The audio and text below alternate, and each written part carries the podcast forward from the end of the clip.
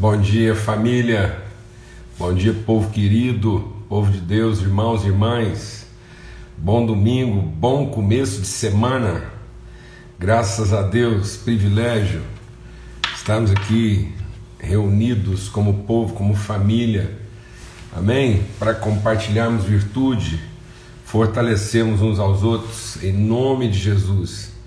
Graças a Deus um grande privilégio mesmo poder começar a semana juntos e olhando para a palavra de Deus, sendo firmados nessa palavra, né, lançando fundamentos. A palavra de Deus diz que a sabedoria está em lançar fundamentos, né, estabelecer fundamentos. A bem-aventurança não está em discernir estratégias nem metodologias. Então, muitas pessoas pensam que o êxito está em em, em, métodos e, e estruturas e formas. Não, mas o êxito está nos processos, e o processo bem sucedido é aquele que estabelece bem seus fundamentos, seus princípios. Amém? Então, o homem tolo, ele estabeleceu uma estratégia de performance, de velocidade, é uma estratégia, uma metodologia. Ele estabeleceu a metodologia de construir sobre areia porque ele ia ganhar tempo, andar mais rápido, eh, economizar esforço, recursos, uma construção mais barata. Então, tudo isso é uma metodologia, uma estratégia, velocidade, né? É, melhor custo-benefício. Então, tem muitas coisas aí colocadas desse jeito. Mas o homem sábio, ele optou por um processo e não apenas por um, um método, uma estratégia, é um processo que, que vale para qualquer tempo, né? porque é sustentável. Então, lança bem os fundamentos. Nós estamos aqui para lançar fundamentos de uma semana bem-aventurada, porque uma semana de primeira não começa na segunda, amém? Então, hoje, com o primeiro dia da semana, a gente vai é, discernir princípios aqui. Quero orar com vocês e buscar direção de Deus mesmo, graça de Deus, para esse tempo aqui hoje, para a gente avaliar mais um princípio, né? Então, nós estamos buscando de Deus nessas reflexões aqui dominicais, cedo pela manhã, discernir ah, aqueles elementos essenciais, fundamentais no desenvolvimento de processos bem-sucedidos. Tá bom? Pai, muito obrigado pelo teu amor, obrigado pela tua graça, tua bondade. Ô oh, Senhor, obrigado pela renovação da tua misericórdia, porque a misericórdia do Senhor renovada é a causa de não sermos consumidos. Então, aviva, vivifica o nosso coração, Espírito de Deus. Espírito de Deus sopra, sopra Espírito de Deus, avivando, renovando fazendo reviver, produzindo em nós ressurreição de mente, de alma, de entendimento, no poder do Teu Espírito, segundo a Tua palavra, Pai, no nome de Cristo Jesus, Senhor. Amém e amém. Graças a Deus. A gente vai conversar hoje sobre um princípio e trabalhar aqui algumas coisas que são meio sofismáticas na nossa vida. Tá bom? Existem certas coisas aí que elas são assim meio, né? Elas ficam meio embaralhadas e a gente acaba às vezes conceituando, né? É, de forma equivocada. A Bíblia diz que a palavra de Deus é eficaz para destruir sofismas. O que, que são sofismas? Sofismas são realidades que na sua aparência, né? então na sua forma, elas, elas têm aparência de verdade, são realidades, e não são necessariamente mentiras, né, são não mentiras, mas que obrigatoriamente também não são verdade. Então, a mentira é óbvia, né? o sofisma ele é mais complexo né, do que a mentira. Mentira ela carrega uma obviedade, é mentira. Agora, a não mentira ela é sofismática, porque ela tem uma aparência, ela tem uma forma ela, ela se confunde com a verdade, porque não é mentira, mas na sua essência, na sua natureza, na sua origem, ela não é verdade. Então o diabo nos engana com não mentiras. Por isso que a palavra de Deus diz que a letra mata. A letra sem o espírito é um sofisma. Porque se eu olhar para a letra, é o que Deus falou? É. Mas é o que Deus disse? Talvez não. Então por isso que apenas a letra pode confundir. Então eu preciso do Espírito, porque é o Espírito que trará a verdade da letra. Então a letra sozinha, se eu entregar apenas a letra, eu posso matar uma pessoa, porque eu posso interpretar. Por isso que a gente está falando sempre aqui sobre diferença.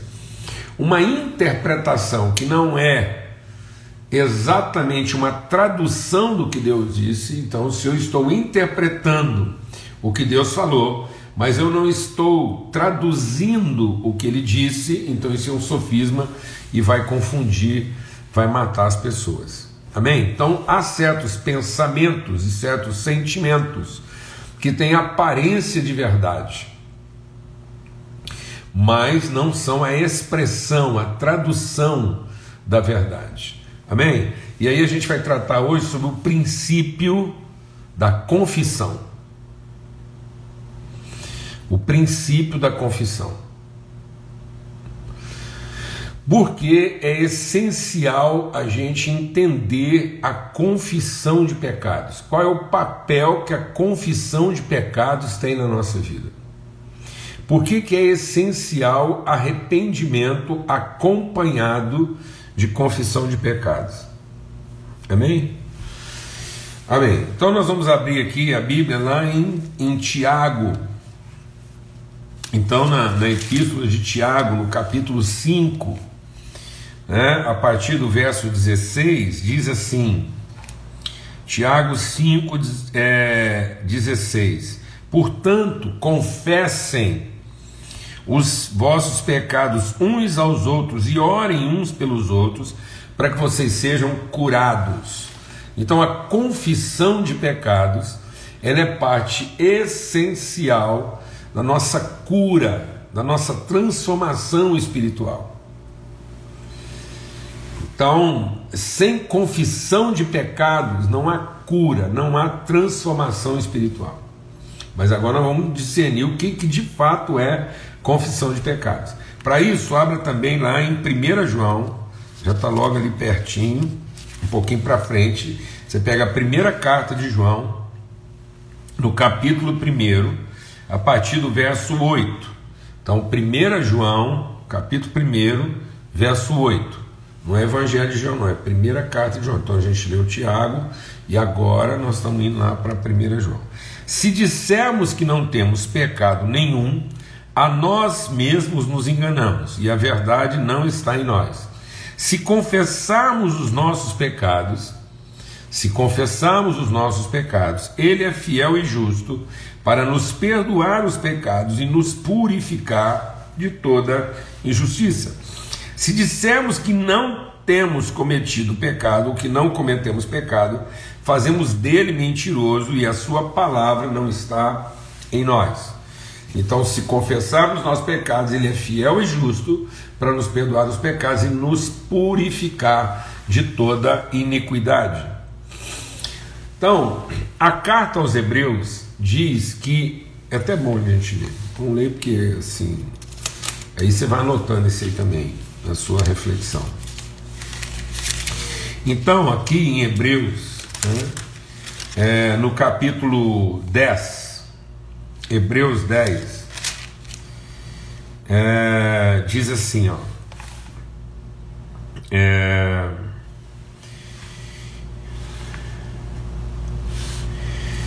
é, Hebreus 10, a partir do verso 5: Porque ao entrar no mundo, Cristo disse: Sacrifício e oferta não quiseste, mas preparaste um corpo para mim. Não te agradaste holocaustos e ofertas pelo pecado. Então eu disse: Eis aqui estou, no rolo do livro está escrito a meu respeito, estou aqui para dizer ao Deus, para fazer, ó Deus, a tua vontade. Depois de dizer como acima, sacrifício e holocausto não quisesse, ofertas pelo pecado não quisesse, nem deles te agradaste, então Deus não quer sacrifício, não quer oferta pelo pecado, ele não se agrada, e coisas que se oferecem segundo a lei, é, num segundo momento acrescentou: Eis estou para fazer, ó Deus, a tua vontade. Ele remove o primeiro para estabelecer o segundo. Nessa vontade que temos sido santificados, mediante a oferta do corpo de Jesus Cristo, uma vez por todas. Ora, todo sacerdote se apresenta dia após dia, exercer o serviço sagrado, oferecer muitas vezes os mesmos sacrifícios, que nunca jamais podem remover pecado. Jesus, porém, tendo oferecido para sempre um único sacrifício pelos pecados, assentou-se à direita de Deus, aguardando daí em diante, até que os inimigos sejam colocados por estrada dos seus pés. Porque com uma única oferta aperfeiçoou para sempre os que estão sendo santificados. E disso nos dá testemunho também o Espírito Santo, porque após ter dito, essa é a aliança que farei com eles naqueles dias, imprimirei minhas leis no seu coração e inscreverei sobre a sua mente. Dos seus pecados não me lembrarei mais, das suas iniquidades jamais me lembrarei. Olha, deixa o Espírito de Deus ministrar o nosso coração. Os pecados, os pecados já foram todos perdoados de uma única vez. Todos os pecados com um único sacrifício foram perdoados. O sangue de Cristo, puro, imaculado, o sangue de uma ovelha sem mancha, um cordeiro, foi derramado e oferecido uma única vez por todas, por todos os pecados da humanidade, porque não havia nenhum tipo de sacrifício da parte do homem que pudesse ser feito para a remissão dos pecados. Então ele está dizendo aqui, depois você vai ler também, é, lá em primeiro, lá no, não agora na primeira carta de João, mas no Evangelho de João, no capítulo 1, né, quando é, João tem uma visão de Jesus e ele diz: Eis aí o Cordeiro de Deus que tira o pecado no mundo. Então, ele se fez maldição por nós e no seu sacrifício, uma única vez por todas, não há mais sacrifício pelo pecado, ele removeu o nosso pecado e ele nos tirou debaixo do jugo de maldição. Amém? Então é o seguinte: é, os nossos pecados não serão perdoados, os nossos pecados já foram todos perdoados. E os pecados não estão perdoados apenas na vida daqueles que se arrependem. Então, todos os pecados já foram perdoados. Os pecados de quem está pecando, de quem já pecou e de quem vai pecar. E os pecados de quem se arrepende e também os pecados de quem não se arrepende de modo que ninguém mais está debaixo de condenação pelos seus pecados. Por isso ele diz que se confessarmos os nossos pecados, ele, que é fiel e justo para perdoar os pecados, também nos limpará de toda a iniquidade. Então a confissão do pecado não é para tratar o pecado. A confissão do pecado é para tratar a iniquidade. E aí, para a gente entender isso melhor, eu quero ler aqui o que está em Tiago, no capítulo 1. E Tiago, no capítulo 1, que a gente vai entender como é que o pecado se processa. Então, Tiago 1, verso 14, diz assim. Tiago 1, verso 14 diz assim: ó, é, Ninguém, verso 13, ninguém ao ser tentado diga, sou tentado por Deus, porque Deus não pode ser tentado pelo mal e ele mesmo ninguém tenta. Ao contrário, cada um que é tentado é tentado pela sua própria iniquidade, quando essa atrai e o seduz. Essa iniquidade, depois de haver concebido, dá à luz o pecado, e o pecado, uma vez consumado, gera morte. Então, o nosso problema hoje não é o pecado porque o pecado já foi perdoado. Então nós não temos que estar. As pessoas às vezes estão preocupadas em tratar o pecado, em tratar o errado. E na verdade nós temos que tratar é aquilo que deu origem ao pecado. E o homem não pecou porque ele pensou um errado. Amém? Então, o, o, a, a, a, raiz do pecado, a, a, a, origem do pecado, não é planejaram errado. Depois a gente foi, a gente foi se tornando pessoas que maquinam o mal. Mas a origem do pecado no coração do homem é o, um, o suposto certo. Então, o diabo nos tentou, a partir de uma expressão sofismática, o diabo nos tentou, a partir de um sofisma, a supor que da nossa maneira daria certo. Então, o que está gerando em nós o pecado e fazendo com que a gente continue a pecar é a iniquidade. E a iniquidade é a suposição do direito a partir de um suposto certo. Então, quando a gente se arrepende, nós temos que nos arrepender. Arrependimento, deixa Deus ministrar no nosso coração. Arrependimento não é a tristeza por ter feito alguma coisa errada. Por isso que muita gente está com dificuldade de se arrepender. Porque ele acha que se arrependeu e na verdade ele não se arrependeu. Ele está desapontado por descobrir que deu errado. Por exemplo, o Judas, ele foi tomado de uma tristeza, a Bíblia diz que a tristeza do mundo leva à morte. E ele foi tomado de uma tristeza porque ele percebeu que deu errado. Agora, deu errado o que? O seu suposto certo. Então o Judas, movido de iniquidade, de ideia do direito, por achar que ele tinha direito sobre o Salvador, ele estava sempre tentando, deixa Deus ministrar no nosso coração. Porque às vezes a gente está pecando em coisas que a gente acha que não está pecando. Então o Judas, ele achou que a forma dele ver a vida, as, as intenções dele, os seus sentimentos, as suas emulações pessoais eram suficientes. O seu senso de autojustiça, sua presunção e as suas prerrogativas faziam ele pensar que ele tinha direito de controlar o Salvador. E ele vinha dando sinais disso. Ele vinha dando sinais na forma como ele administrava o recurso, na forma como ele conversava com Jesus. Então, essa ideia de que Jesus está a nosso serviço, que o Salvador está aqui para fazer o que eu preciso e que tudo que Deus fez é para atender a minha carência. Então o que é iniquidade? É essa, esse desejo, essa, essa cobiça, essa, essa ganância. Então, é, é a ideia. Então, a gente não peca só quando pensa coisa errada. Aliás, tem muita coisa que é errado e não é pecado. É errado. Então, muitas vezes eu faço a coisa errada por ignorância. O que, que é o pecado? O pecado é é pensar que eu não preciso da orientação de Deus, eu só preciso da ajuda de Deus. Então, a iniquidade é colocar Deus no fim. Então eu vou partir do meu suposto certo, da minha presunção, da minha prerrogativa, da minha premissa que do meu jeito vai dar certo. E aí eu vou colocar Deus para acompanhar isso. Então, e aí, a, quando a coisa dá errado, Aí eu estou triste, eu estou desapontado que deu errado. E muitas vezes eu vou querer consertar com Deus, não porque eu estou arrependido, mas porque eu estou querendo fazer a compensação do erro, que foi o caso do Judas. O Judas, quando percebeu que do jeito que ele pensou e organizou, aquela mania dele de manipular, então ele estava dizendo para Jesus como é que a vida tinha que ser tocada como é que a vida tinha que ser administrada. Então, o, o, o, a, a pessoa de Deus, a participação de Deus na vida dele era coadjuvante. Deus era coadjuvante de uma premissa de certo.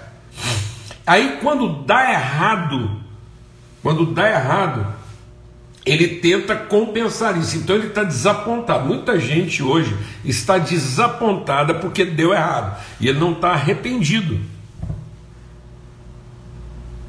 E aí, quando ele confessa, ele não confessa o seu pecado, ele confessa o seu erro. Para compensar o erro.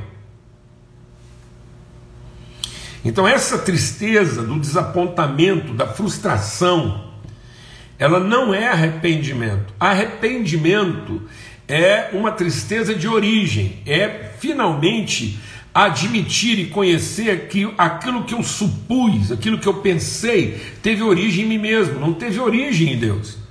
Por mais certo que aquilo pareça. Então, a nossa maior dificuldade não é arrepender das coisas erradas. A nossa maior dificuldade é arrepender das coisas certas que não estão funcionando, porque não são boas.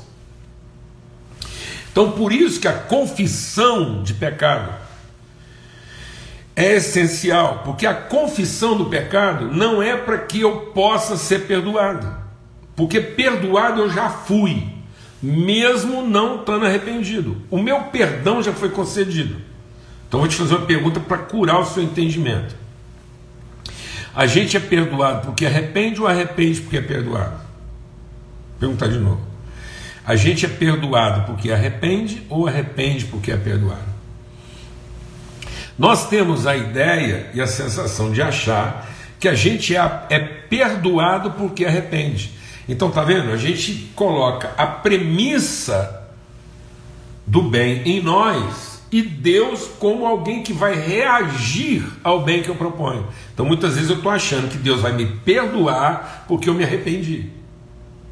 Não, mas eu me arrependo porque percebo que eu, em havendo pecado, já fui perdoado. Então a gente arrepende, o arrependimento é consequência do perdão. Por isso que se eu quiser que uma pessoa, deixa Deus ministrar o nosso coração. Por isso que se eu quiser que uma pessoa se arrependa, eu tenho que perdoá-lo antes. Então é o perdão concedido que vai gerar condições para o arrependimento. E não o arrependimento promover o perdão. Isso é tão grave na nossa vida, é grave, por isso que isso é um princípio, o princípio da confissão. Eu tenho um amigo, pastor Jamê, muito querido, e eu me lembro uma vez que ele, ele, ele trouxe uma reflexão sobre isso, porque isso é tão grave na nossa vida, que é o seguinte: é, a gente tem mania, isso é uma mania, isso é um vício, de pedir perdão e não confessar pecados. A Bíblia, você não vai achar na Bíblia nenhum texto orientando você a pedir perdão. Não tem. Não tem na Bíblia nenhuma orientação dizendo para você pedir perdão de alguma coisa. Não tem. Mas existe uma orientação segura, a gente acabou de ler aqui agora, sobre confessar pecado. Então o que, que a gente fez? Para não ter que confessar o pecado, como confissão de arrependimento, a gente já ameniza a confissão com um pedido de perdão. O que, que é um pedido de perdão? Um pedido de perdão é o primeiro sinal de que nós não estamos totalmente arrependidos. Porque o pedir de perdão já é uma tentativa de manipular o outro. Porque nós já estamos inconscientemente dizendo para o outro como é que a gente quer ser tratado. Ora, uma pessoa arrependida, verdadeiramente, ela não está em condição de sugerir nada, nem que o outro a perdoe. Porque ela só está arrependida.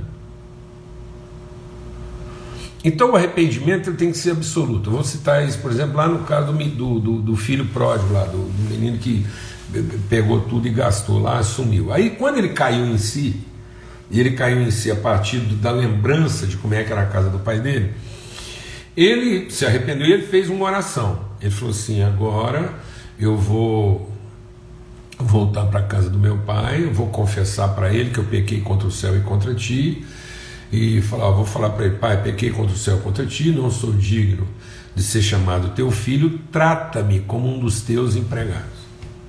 E ele foi repetindo essa oração. Eu pequei contra o céu, contra ti, não digno de ser chamado teu filho, trata-me. Quando ele chegou para falar com o pai, e que ele largou a oração, ele lá, na hora que ele está falando com o pai, ele fala assim: Pai, pequei contra o céu e contra ti, não sou digno de ser chamado teu filho. Aí a Bíblia diz: o pai imediatamente chamou os empregados, colocou um anel no dedo, uma túnica, uma sandália e tal. Qual é a parte da oração que o pai dele não deixou ele fazer? Trata-me como um dos teus empregados. Porque uma pessoa arrependida não está na condição de sugerir coisa alguma nem que o outro a perdoe. Amém. Então aquele pai estava poupando aquele filho de começar a pecar de novo. Porque quando ele dissesse para o pai o que é que o pai tinha que fazer com ele, como é que ele deveria ser tratado a partir do pai, já é de novo a sua presunção, a sua presunção de acerto. Então, aquela parábola do filho pródigo, que fala do filho mais novo e do filho mais velho, está mostrando para nós que o, o, o que mais difícil de ser tratado na nossa vida é a iniquidade. Porque aquele jovem, apesar de arrependido, ele ainda tinha lá uma raiz de iniquidade, porque ele estava prestes a dizer para o pai que ele tinha direito de ser tratado como alguém que não tem direito.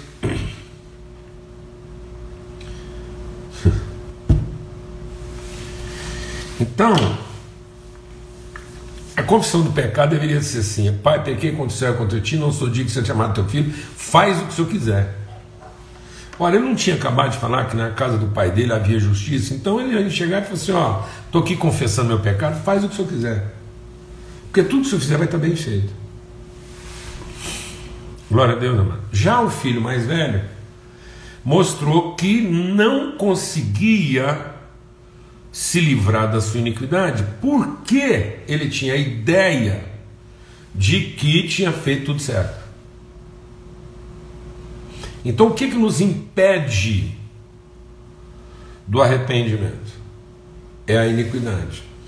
Por isso, o Tiago diz aqui no capítulo 1 que alguém, ao ser tentado, não diga que foi tentado por outra pessoa que seja, nem por Deus, nem pelo diabo. Porque no fundo a gente é tentado pela própria iniquidade. Então, qual a importância da confissão? Qual a relevância da confissão? Porque quando eu estou confessando o pecado e não pedindo perdão, quando eu estou confessando o pecado, eu estou renunciando os meus direitos. Então, por isso que é confessar os pecados uns aos outros para ser o que? Curado. E como nós não estamos confessando o pecado, a gente está falando da tristeza de ter dado tudo errado, a gente está falando do desapontamento que nós temos com a gente mesmo. Estou muito desapontado comigo, estou isso, estou aquilo, e ai meu Deus, e tal, e aquela lamúria. E aí a gente fica pedindo perdão para todo mundo, tentando o quê? Compensar o dano. Então muitas vezes eu estou pedindo perdão para fazer uma compensação do dano. Porque na verdade, através do meu pedido de perdão, eu não estou querendo restaurar a relação, eu estou querendo recuperar a posição. Alguém entendeu o que eu falei? Muitas vezes a minha confissão ela está carregada do interesse de fazer uma compensação, como o Judas. O Judas falou: pequei contra sangue inocente. Ora, ele pecou contra sangue inocente, ele foi lá para Jesus e falou assim: pequei? Não. Sabe o que ele fez? Ele foi lá no templo dizer que tinha feito tudo errado e ele, ele resolveu o que tinha que ser feito. Ele falou: oh, eu pequei, fiz tudo errado, está aqui, eu devolvo essas moedas. Ou seja, ele está tentando fazer uma compensação do seu erro.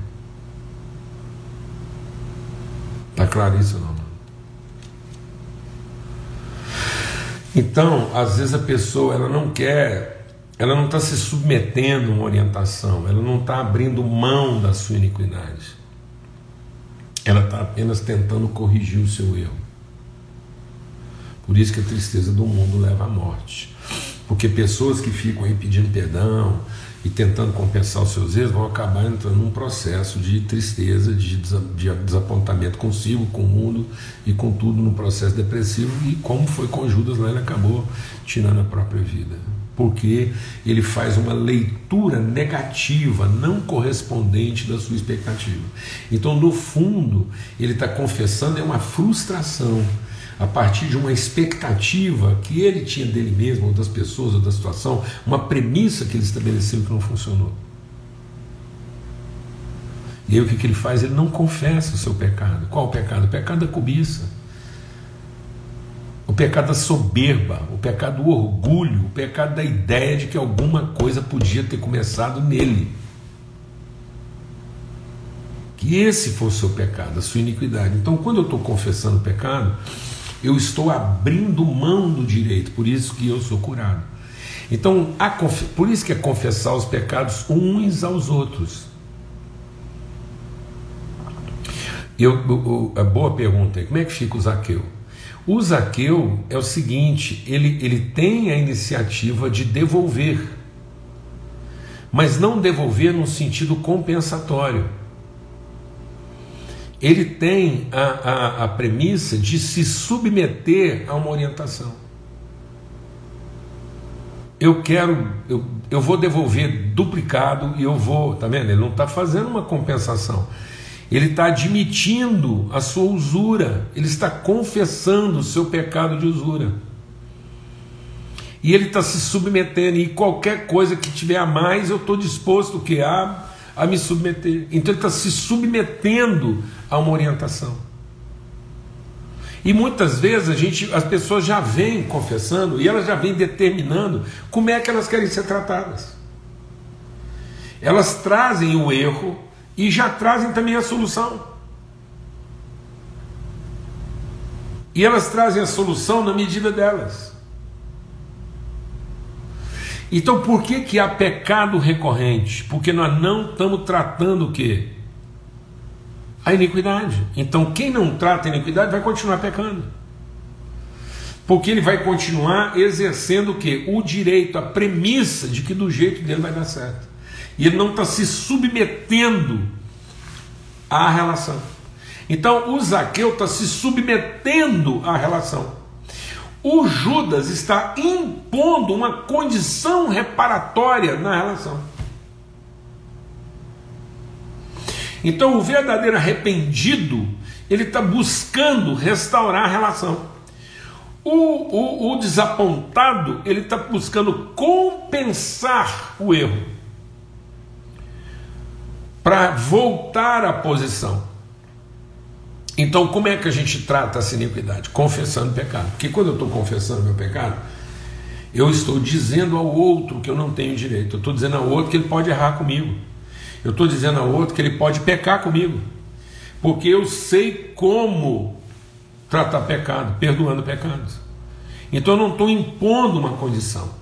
Eu estou colocando a minha condição. Que é a minha condição de quê? De uma pessoa arrependida da sua iniquidade. Por isso que a palavra de Deus diz que por se multiplicar a iniquidade, o amor se esfriará de todos os corações. Porque muitas vezes as pessoas não estão movidas de bondade, elas estão movidas de iniquidade. O que é iniquidade? É supor o certo em benefício próprio. Então muitas vezes a pessoa não está confessando pecados para resolver o outro, ela está confessando pecado para resolver quem? Ela mesma. Essa é a diferença do Judas e do Zaqueu. O Zaqueu está confessando o seu pecado e ele, ele, ele quer devolver ao outro. O Judas está confessando os seus erros como quem quer se livrar da culpa. Vou repetir. O verdadeiro arrependimento está, está efetivamente devolvendo ao outro. O desapontamento está querendo se livrar da culpa. Por isso que ele diz para o outro como é que ele tem que ser tratado. Tanto que o Judas, quando os sacerdotes não quiseram receber o dinheiro, ele se irritou.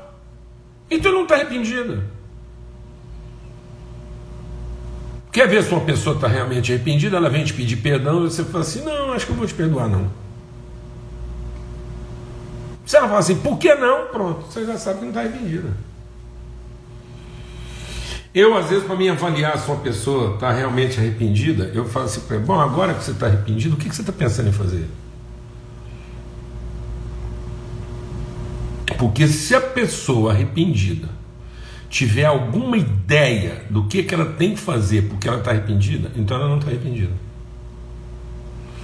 Porque a pessoa verdadeiramente arrependida, ela não está em condição de pensar nada. Porque ela está o quê? Arrependida. Então quem está arrependido vai pedir ajuda, porque ela não sabe mais resolver. Ela entendeu que fora da relação ela não consegue resolver. Agora, uma pessoa não arrependida, ela vai impor a condição para ser aceita. Alguém está entendendo o que eu estou falando? Porque ela está buscando uma compensação da culpa e não uma restauração da relação.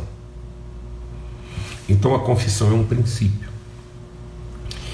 Para que eu me liberte dos pecados, não dos pecados eu já fui liberto. Ele removeu o pecado, ele é o Cordeiro de Deus que tira o pecado do mundo. Meus pecados já foram perdoados. Então por que eu vou confessar meu pecado aos meus irmãos? Para eu ficar liberto da minha iniquidade, para eu admitir de maneira verbal, clara, confessada, que eu não tenho direitos. Que as pessoas podem, inclusive, errar até na forma de tratar meu pecado. Glória a Deus. Então nós precisamos restaurar o princípio da confissão dos pecados.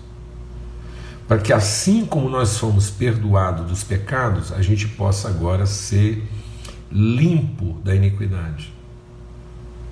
Porque se confessarmos os nossos pecados, Ele é fiel e justo para perdoá-los, já perdoou e ele também nos purificará de toda a iniquidade. Então, a confissão do pecado não é para resolver o pecado, porque esse foi resolvido na cruz, no sangue de Cristo, mas é para tratar aquilo que continua gerando pecado em mim, que é a minha presunção, minha cobiça, minha soberba, minha vaidade de achar que sozinho eu sei resolver o que é melhor para mim e o que é melhor para os outros e como é que as pessoas têm que tratar, inclusive meus próprios erros. Então, ao confessar o pecado, eu estou fazendo uma cessão espontânea de qualquer direito. E agora eu estou limpo da minha iniquidade, porque minhas relações serão agora de amor, não de interesse, de controle, de domínio ou de presunção. Eu me livrei do meu suposto certo. Amém. Glória a Deus. Aleluia. Amém. A minha oração é para que os corações que já foram perdoados possam também agora ser limpos da iniquidade e por isso nós vamos confessar os pecados uns aos outros. Quero dizer para você, para a gente concluir aqui, que muitas pessoas às vezes estão confessando erros como se fossem pecados. Todo pecado é um erro, mas nem todo erro é pecado. Então muitas vezes a pessoa cometeu um erro porque é ignorante, porque não sabe ainda, e aí, em vez dela simplesmente admitir o erro, ela tem a tendência de pedir perdão.